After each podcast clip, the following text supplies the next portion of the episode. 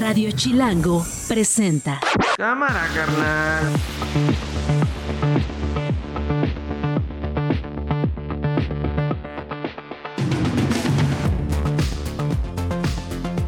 Es jueves, es 19 de octubre, es la una de la tarde. Soy Nacho Lozano y esto no es un noticiero. Así suena el mediodía. Va a ser un paro a nivel nacional. De hecho, nunca nos habían manifestado tan fuerte. Es con una votación del 93% de los que estábamos en la asamblea. No los manipulen, que tomen en cuenta que era un exceso el que mantuviese el Poder Judicial un guardadito de 20 mil millones. Les están ajustando el presupuesto. Ni siquiera es el presupuesto. En total, el señor presidente anterior de la mesa directiva ganaba al mes 927 mil pesos y quiero saber en qué se lo gastó, como quiero saber en qué se gastan los ministros de la Corte, los jueces y los magistrados. Agradecemos mucho todo su apoyo. Él ya me presentó su renuncia y va a participar en actividades políticas electorales. Esto no es un noticiero.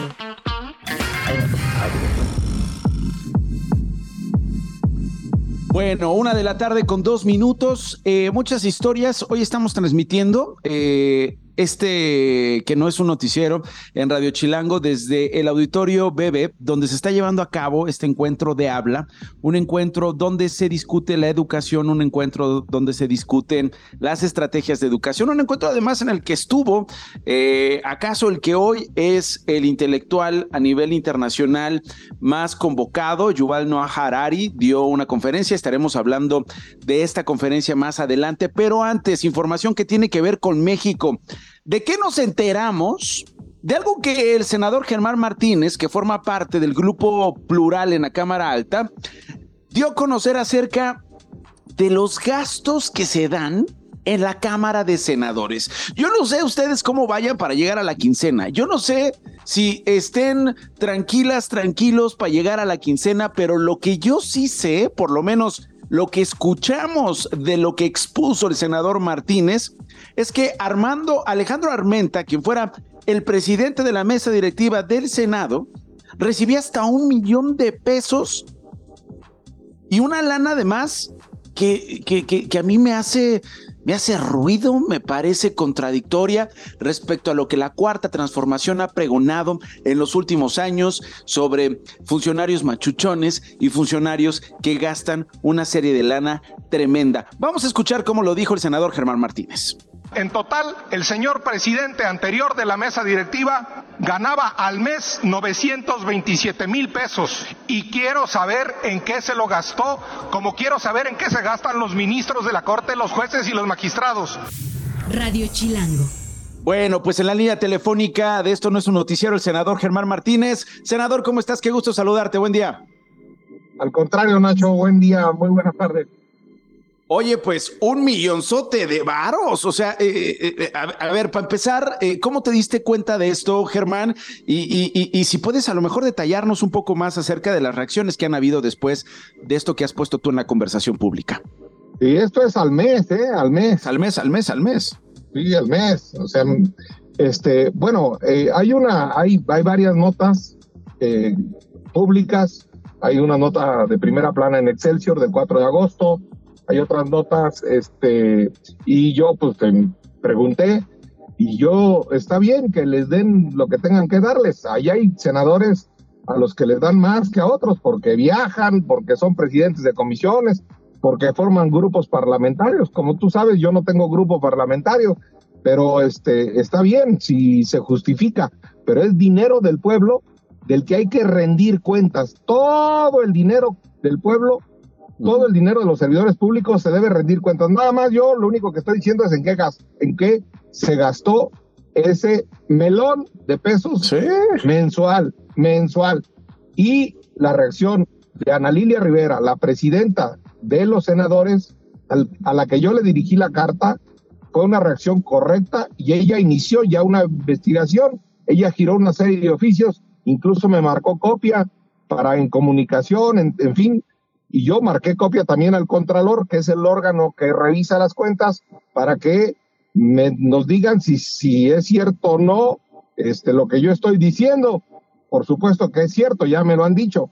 Nadie me lo rebatió. Eso quiero preguntarte, Germán, porque hoy estamos en esta discusión desde la mañanera y con esta embestida, por lo menos desde la Cámara Baja, eh, contra los fideicomisos en el Poder Judicial.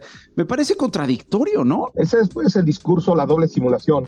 Yo, yo estoy también a favor de que los ministros y los jueces y los... No, no, no, no. Aquí todos parejos. Y el problema es que no está haciendo todo parejo, que nada más se le quieren quitar los fideicomisos y el gasto a los jueces porque no dictan sentencias a como a mí me gusta o como le gustan al presidente. El tema es que aquí hay en, ese tema una vara que no es pareja.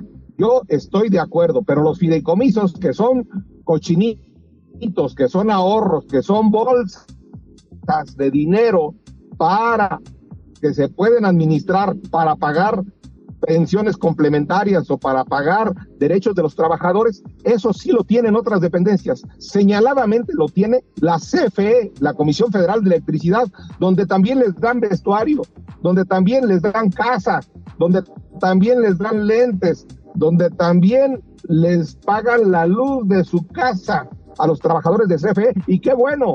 Lo único que yo digo es que pues hay dos varas, una vara para medir a Bartlett que tiene muchas casas además y además tiene beneficio de renta, el 33% de su salario diario eh, cotizado para rentar casa. Tienen los trabajadores, los machuchones, los altos funcionarios de CFE y lo del poder legislativo. Hay también un fideicomiso en el Senado que tiene 900 millones de pesos para construir la sede lo hicieron cuando estaba Diego Fernández de Ceballos o no sé quién estaba ahí, hicieron ese fideicomiso, ya se construyó el Senado, ya vivimos ahí en el Senado y el fideicomiso sigue y ahí está el dinero. Espero que no se lo repartan, espero que no se lo gasten. Nadie nos ha dicho de los fideicomisos que desaparecieron, de las bolsas de dinero que desaparecieron, en qué las gastaron. Eso es todo lo que yo quiero con el dinero del presidente de la mesa directiva, que diga dónde fue el dinero y que diga dónde va, como le reclamamos, y le reclamamos bien a los jueces, a dónde va ese dinero. A dónde va ese dinero. Que la ciudadanía debemos saber el destino de ese dinero. Y luego también lo otro, eh, senador, estoy platicando con Germán Martínez, integrante del grupo Plural. La otra cosa, senador, que tiene que ver con eh, eh, lo que hacen, ¿no? Su trabajo cotidiano. Todavía dijeras, Ah, bueno, o sea, dejen en paz al presidente de la mesa directiva, dejen en paz al senador gastando el millón, vean nomás lo bien que lo hace, pero es el que andaba dándole el reconocimiento a Lord Molecula, ¿no? Ese es el, ese es el tema, pues andan en el show, andan en el espectáculo, andan en la precampaña, andan en todo menos en lo que deben hacer y luego se quejan de un juez que no les resuelve a su favor. Eso es por un lado. Pero por el otro lado, quiero yo decir, Nacho, algo muy claro en el Poder Judicial no son prestaciones laborales, es protección judicial, un buen sueldo y una buena remuneración y una verde retiro, una jubilación. ¿Por qué? Porque los necesitan para que luego nadie compre una sentencia, para que luego no ponerlos a merced del narco y del crimen. Para eso se les da un, vehículo blindado, para eso se les da casa segura, para que no lleguen, los trasladen a Morelia, los trasladen a Tamaulipas, los trasladen a algún lado y lleguen en las manos de un empresario que les regala una casa o se las presta para que luego juzguen un asunto.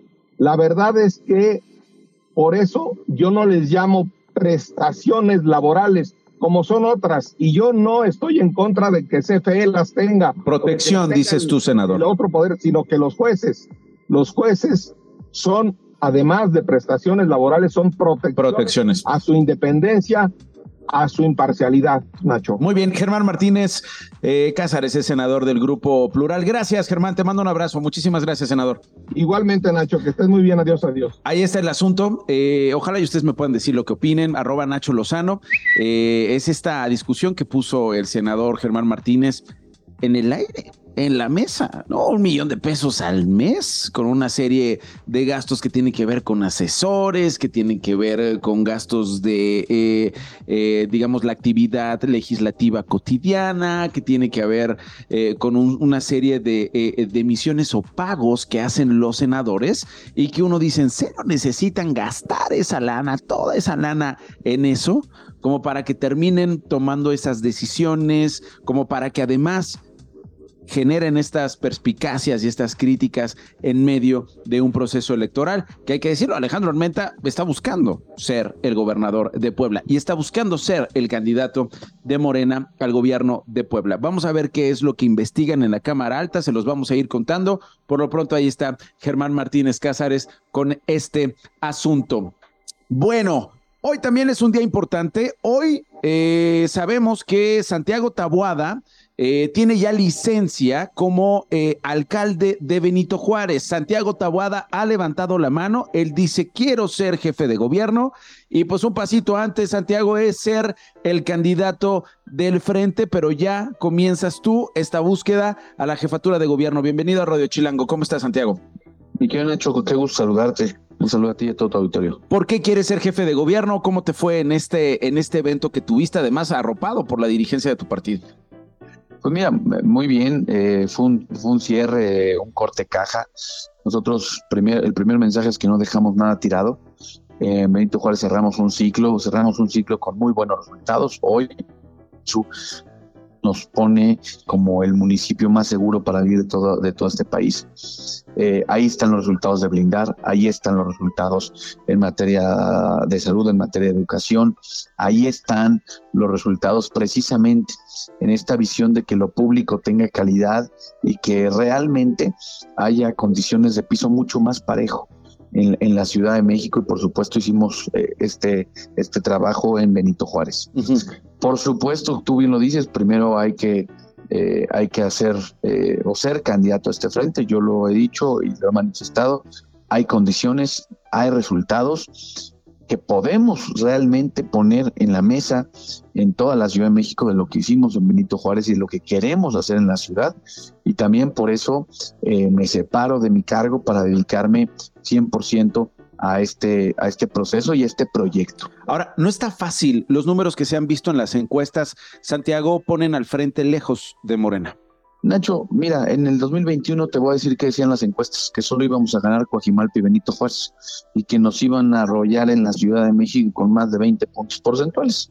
Acto seguido, ganamos nueve alcaldías, ganamos la Ciudad de México por 168 mil votos y simple y sencillamente este, esos son los últimos datos de la elección.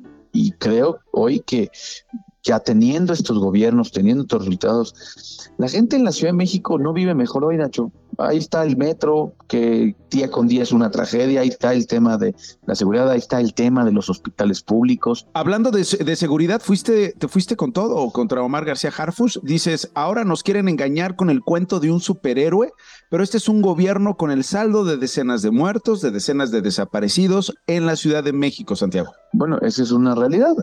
No habíamos tenido un, un número tan alto de desaparecidos como el que estamos teniendo este, en esta administración. Y ahí están los resultados. en, la, en la ciudad eh, se aumentaron el número de, personas desaparecidas.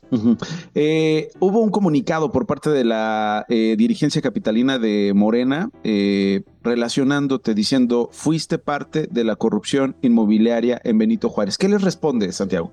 Pues mira, no nos han podido probar nada. Ya llevan más de un año queriendo decir y queriéndonos involucrar. Si hay un cártel inmobiliario en esta ciudad, está en las oficinas del gobierno de la ciudad. No se mueve un ladrillo en esta ciudad, mi Nacho, sin que el gobierno de la ciudad no lo permita. El uso de suelo, las verificaciones, el registro de, eh, entre el registro público, la propiedad, el pago los impuestos, todo lo hacen ellos.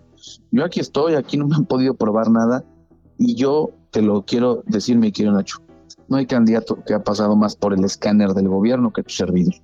Ya me aventaron a la fiscalía, me inventaron carpetas de investigación, este, me han metido a la Contraloría y ahí estoy. Y aquí les puedo seguir y les voy a seguir diciendo que les vamos a ganar la Ciudad de México, que vamos a cambiar la ciudad porque no puede seguir siendo una ciudad que dependiendo del lado en el que vivas de la ciudad es el servicio público que te toca. Esta ciudad, el piso está muy disparejo y tenemos que hacer algo porque después de 27 años las cosas en la ciudad no han mejorado. Muy bien. Es Santiago Tabuada, ha pedido licencia como alcalde de Benito Juárez y busca ser eh, candidato luego jefe de gobierno. Te espero en el estudio, Santiago, para hablar a fondo acerca de lo que viene eh, en los próximos meses. Eh, por lo pronto, muchas gracias y te mando un abrazo. Gracias, mi querido Nacho. Siempre gracias por el espacio y por la oportunidad. Gracias, Santiago Tabuada, alcalde de Benito Juárez, con licencia. Y esta noticia que obviamente llamó la atención desde ayer con este discurso, con este este evento arropado por liderazgos que tienen que ver con el PAN y por supuesto también con el Frente. Esto no es un noticiero. Otra noticia que tiene que ver con el eh, día de hoy. Ayer yo se los comentaba mientras estábamos al aire. Alejandro Encinas Rodríguez, eh, subsecretario de Derechos Humanos en la Secretaría de Gobernación estaría a punto de renunciar. Lo comentábamos para sumarse al equipo de Claudia Sheinbaum, quien tiene el bastón de mando quien tiene esta venia de Morena y particularmente del presidente de México para ser la próxima precandidata y luego candidata a la presidencia de la República. El subsecretario de Derechos Humanos, Alejandro Encinas, presentó su renuncia. A partir de hoy, deja el gobierno federal para sumarse a la campaña de Claudia Sheinbaum. Publicó en su cuenta de X, Alejandro Encinas, la carta de renuncia que le entregó al presidente. Voy a leer algunas partes. Licenciado Andrés Manuel López Obrador presidente constitucional de los Estados Unidos, presente.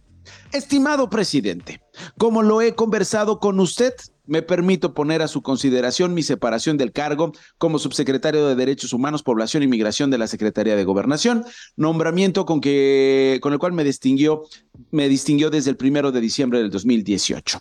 A lo largo de estos cinco años trabajé con el mayor compromiso para alcanzar los objetivos trazados por usted para garantizar el respeto a la dignidad de las personas y la protección irrestricta a los derechos humanos de nuestro país. Y esto fue lo que dijo el presidente Andrés Manuel López Obrador esta mañana en Palacio Nacional sobre la salida de Encinas.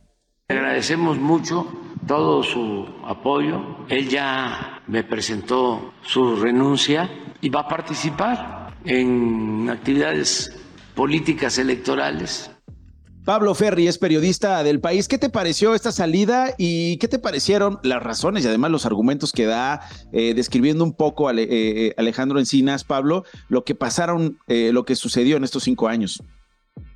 ¿Qué tal, Nacho? Buenas tardes.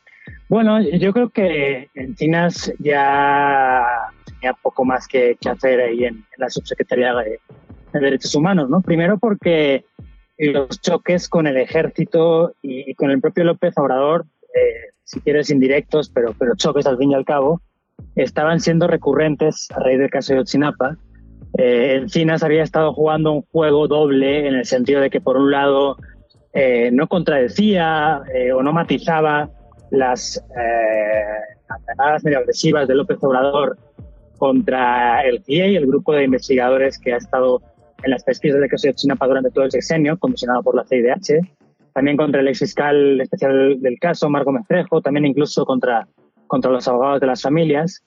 Eh, eh, entonces tenía que estar jugando a no contradecir o no matizar lo que decía el, presidente, pero a destacar mensajes que le interesaba destacar, eh, sobre todo en cuanto a, a, las, a los documentos de espionaje militar que han estado pidiendo el GIE y las familias insistentemente estos años y que, pues, por mucho que se empeñe López Obrador, existen y deberían constar en algún archivo de referencia, ¿no? Sí. Entonces, bueno, eh, el martes se publicó este se publicó esta adenda, el segundo informe de la comisión, y se presentó a mediados de septiembre.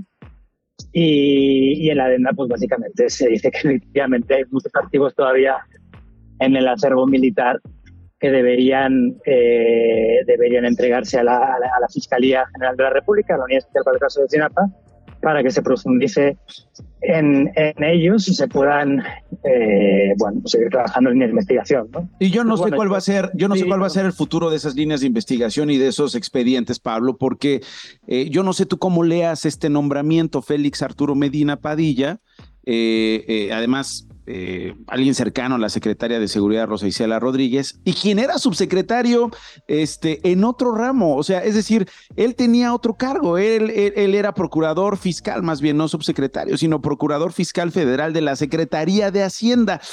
Eh, eh, la última vez tú y yo hablamos del caso Ayotzinapa, la última vez tú y yo hablamos en esta, en esta frecuencia sobre la conferencia de prensa que daba Alejandro Encinas.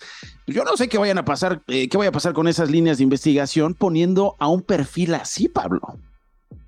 No, pero a ver, ojo, o sea, Arturo Medina viene del equipo de Rosa Isela, cuando ella era secretaria de gobierno de la Ciudad de México, y él era como su Encinas, digamos, era su subsecretario de gobierno que en la práctica era el que asumía los temas de derechos humanos. ¿no? Okay. Él estuvo a cargo de, de, la parte de derechos humanos del gobierno de la Ciudad de México en la etapa de Rosa Isela en, en, en, en el gobierno de la ciudad. ¿no? Eh, luego es verdad que bueno, lo mandaron a otro lado y tal, pero también estuvo comandando eh, todas estas mesas de diálogo por parte de la Secretaría de Seguridad Pública cuando ya estaba Rosa Isela en el gobierno federal, de, de mesas por la paz, que llamado gobierno federal, en diferentes regiones del país. Estuvo liderando los esfuerzos del gobierno federal para pacificar el área de, de Aguililla en 2020-2021. O sea, sí tiene experiencia, no es que sea, no es que venga sin experiencia.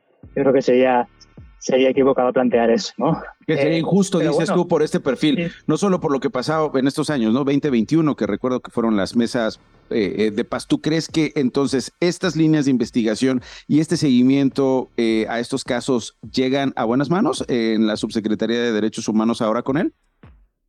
Sí, yo creo que sí. bueno, es que de todas formas, si, si, pusieran a otro, tampoco creo que fuera a hacer mucho la diferencia. O sea, al final estamos en la recta final del sexenio eh, las dos personas que tenía eh, encinas o que tiene encinas o ha tenido cerca encinas estos años en, la subsecretaría son Félix Santana y Enrique Irazo, que entiendo que se van a quedar donde están. Eh, quiero decir que, la parte de, la, Comisión Nacional de Búsqueda, aunque pase a manos de un nuevo comisionado o una nueva comisionada, va a estar supervisada por Irazoque, salvo que se vaya. La parte de Ayotzinapa va a estar supervisada por Félix Santana, salvo que se vaya, que no creo. Entonces, bueno, eh, eh, yo creo que Arturo Medina viene un poquito a, eh, digamos, ver por encima, ver por lo alto, supervisar todo, pero, pero no creo que se ponga para el año y poco que falta a elaborar nuevas estrategias. sería, sería muy bueno, desde luego, que insistiera en, en los puntos que dejó colgando la adenda de la Comisión de Ayotzinapa el, el martes, ¿no? y sería una sorpresa, la verdad, eh, que, que, él tomara de manera personal estos reclamos de las familias de los 43 y los, y los empujara y los impulsara, ¿no?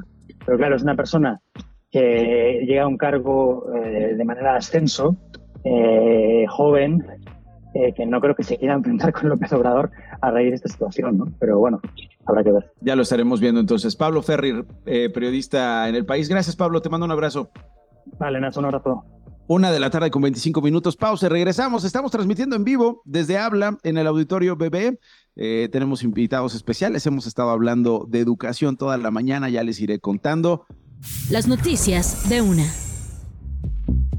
Una de la tarde con 27 minutos a esta hora en Corto en FAM. Gloria Hernández con lo más importante, Glow.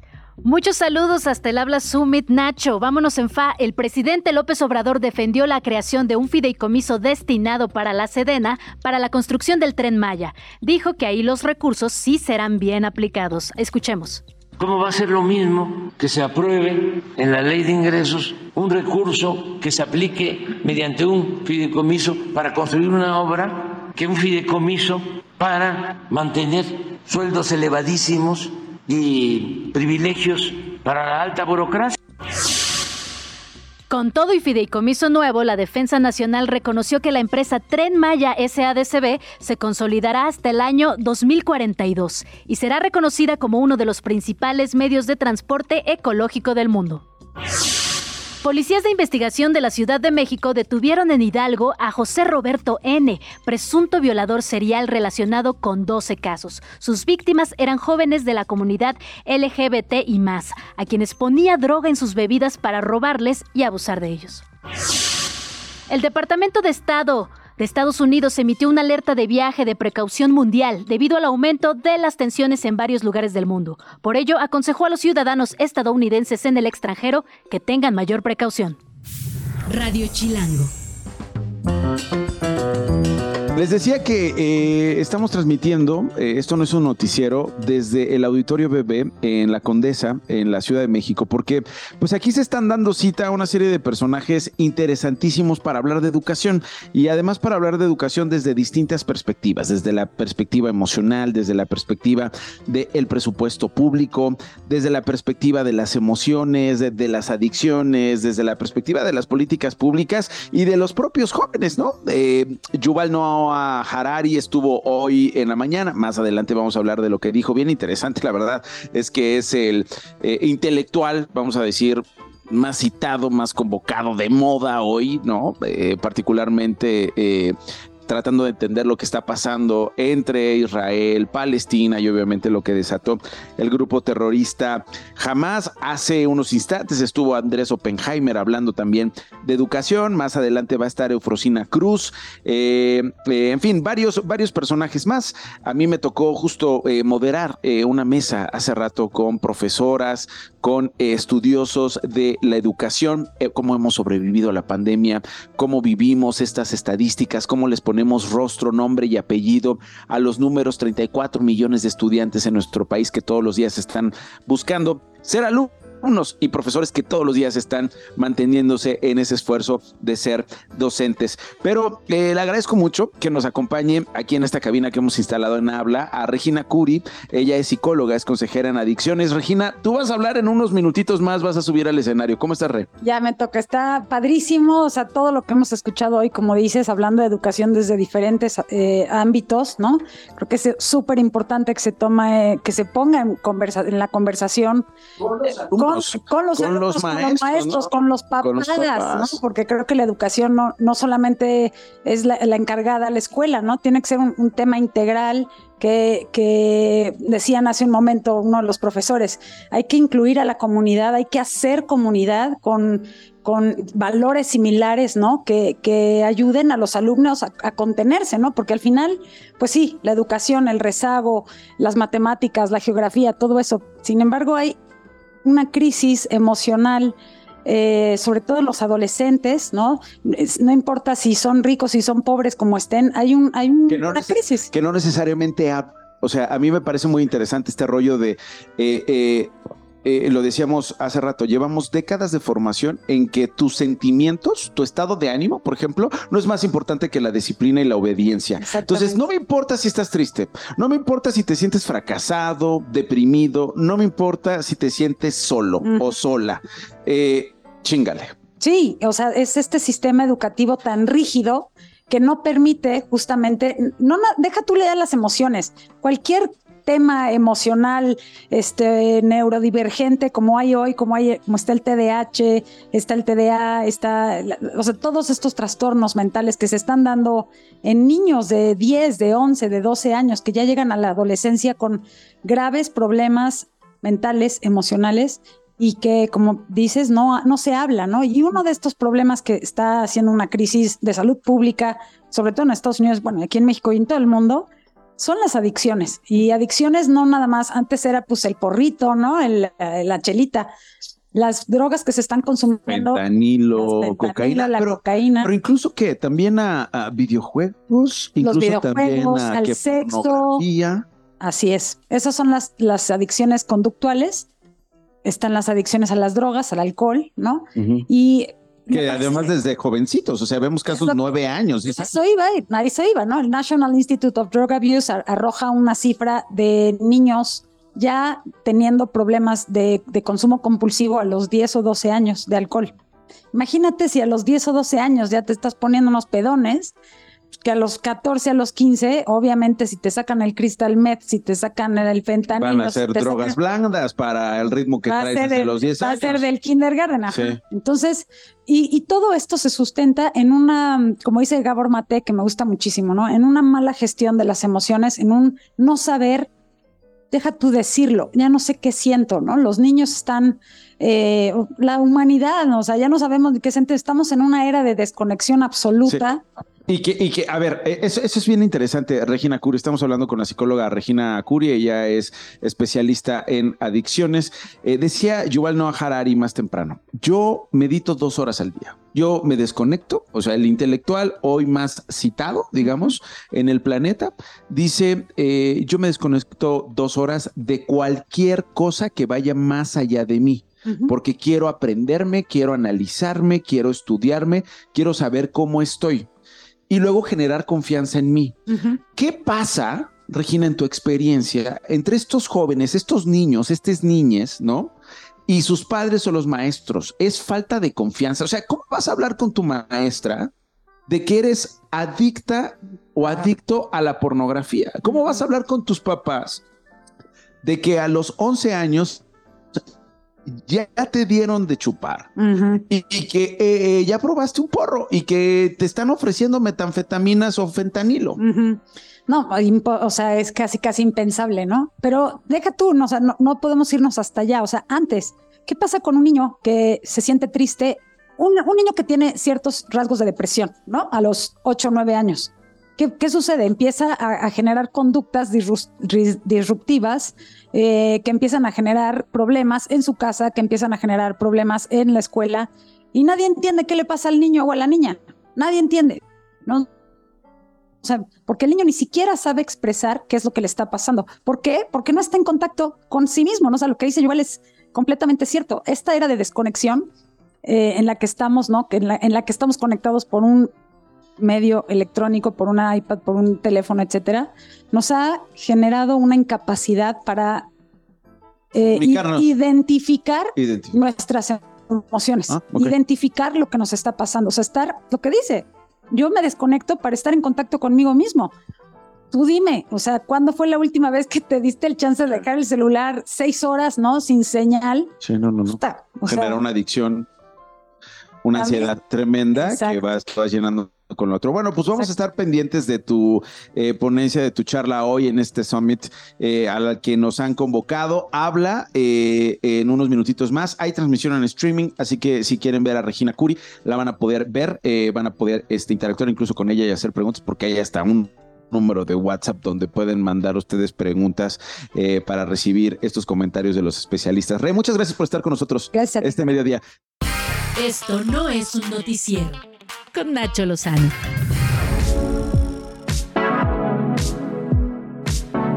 Bueno, el Congreso de Sonora entregó eh, la presea del poderío de las mujeres sonorenses 2023. ¿Por qué nos interesa esto que está ocurriendo en Sonora?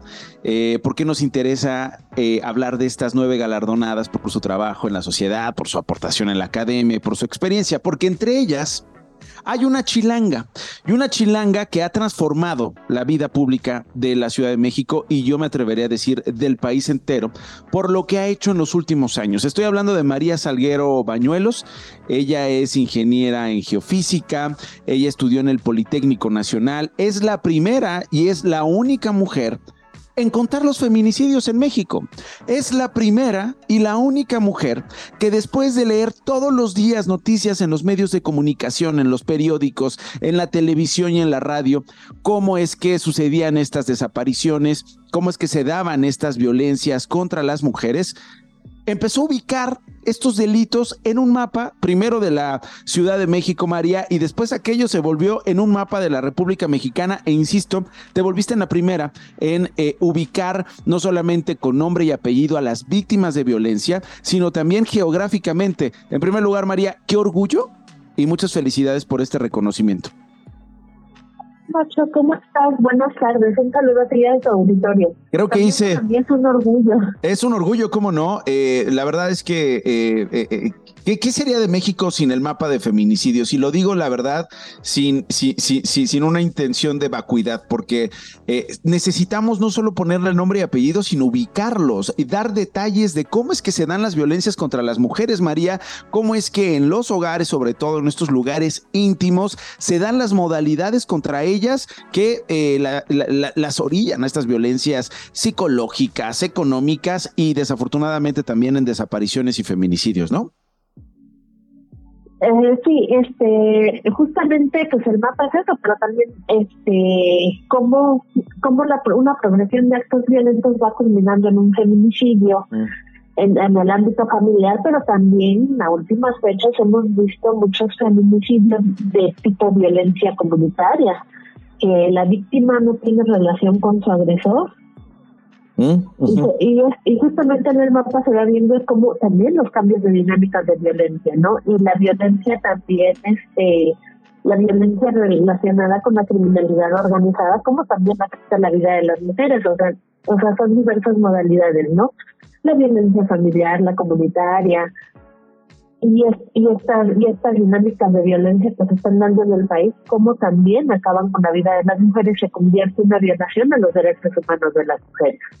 Bueno, María, pues eh, muchas felicidades. Queríamos hacerlo público. Es un asunto de verdad muy grave que eh, me, parece increíble que no se discuta y no se hable lo suficiente.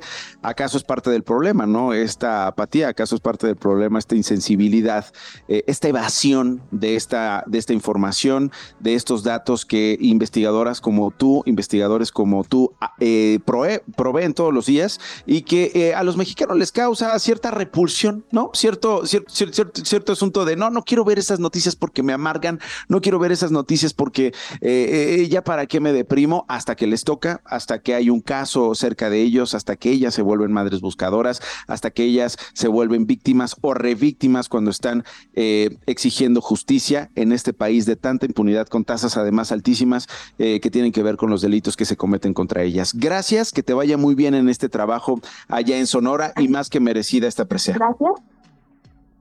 Sale.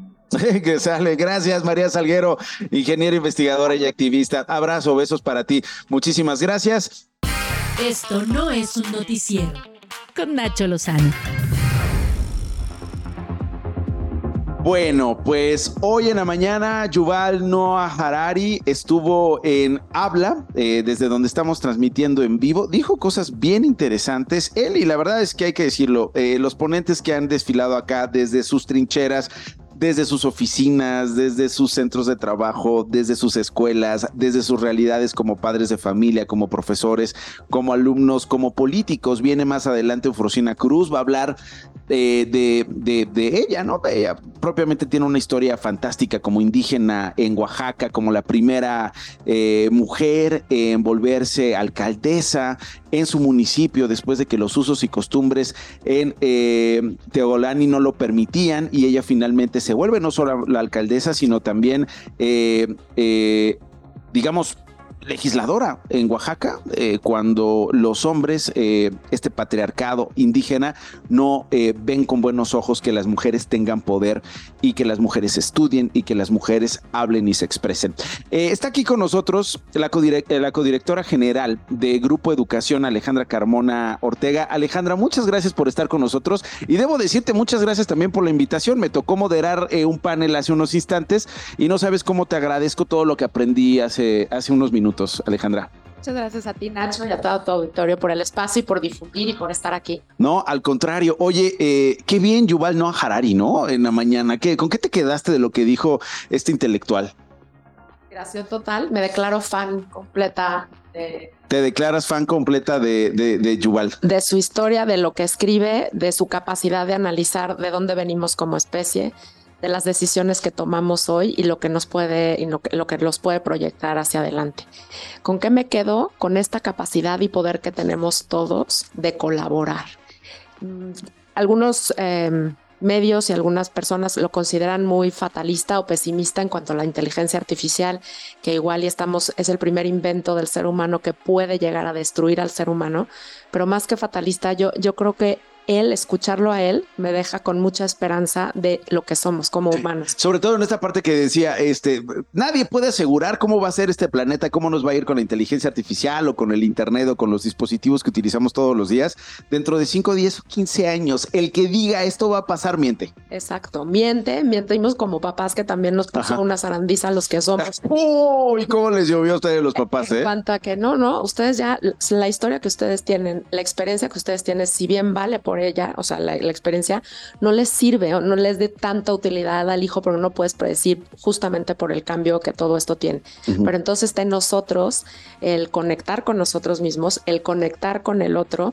Y dijo algo que para el momento actual de su propio país, pero creo que para el nuestro, em, esta necesidad de importancia de sanar las heridas del pasado ya sea a nivel nación o a nivel individual, para poder avanzar. Eso es muy interesante. Eh, había mucha expectativa en esta conversación eh, eh, en la que pues él daba respuestas, la verdad, bien luminosas sobre lo que diría de su país, Israel. Él es, él es israelí y, habló de eso, pero quiero, quiero retomar esto que planteabas, Alejandra Carmona, codirectora general de Grupo Educación.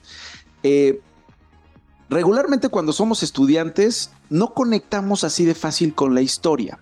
Él es historiador, habló de cómo es que toma la decisión de ser historiador. Eh, la especialidad que tiene, ¿no? Eh, digamos los siglos eh, que estudia y el por qué es historiador. En México, la historia es una polémica por donde lo veas y no necesariamente es esa oportunidad que tenemos de aprender lo que somos de entender y cuestionar lo que nos han dicho que somos, decía Yuval Noah Harari, e incluso reescribirlo, ¿no? E incluso eh, eh, eh, escribir el propio presente desde las aulas en México. Es correcto, y él tiene una frase que es muy bonita y dice que la historia que crees esculpe la sociedad que creas. Y la mesa que tú moderaste en esto que señalas de nos cuesta trabajo conectar, pues tuviste a los mejores docentes, ¿no?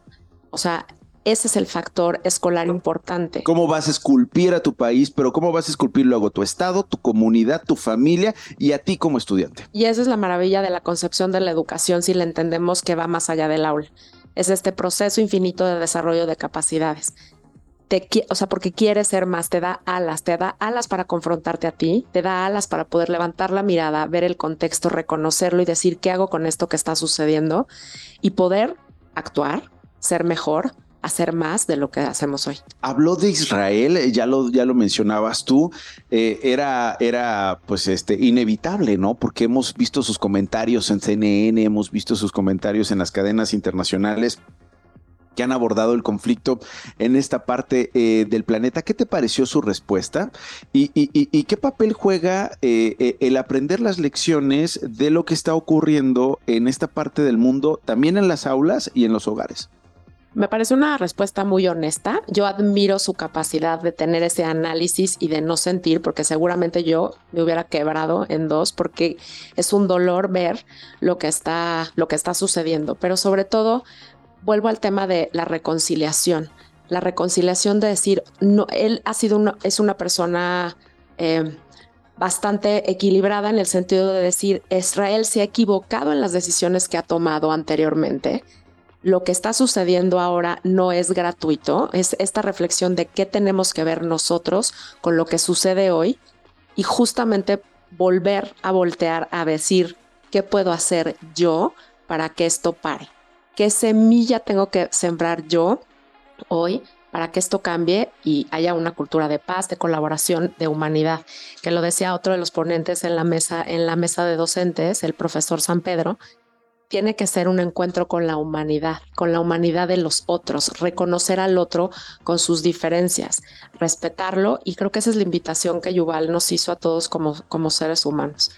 Vienen más actividades por el resto de la jornada. Eh, ¿Tienes alguna expectativa por algún invitado o alguna invitada de las que eh, participen en habla?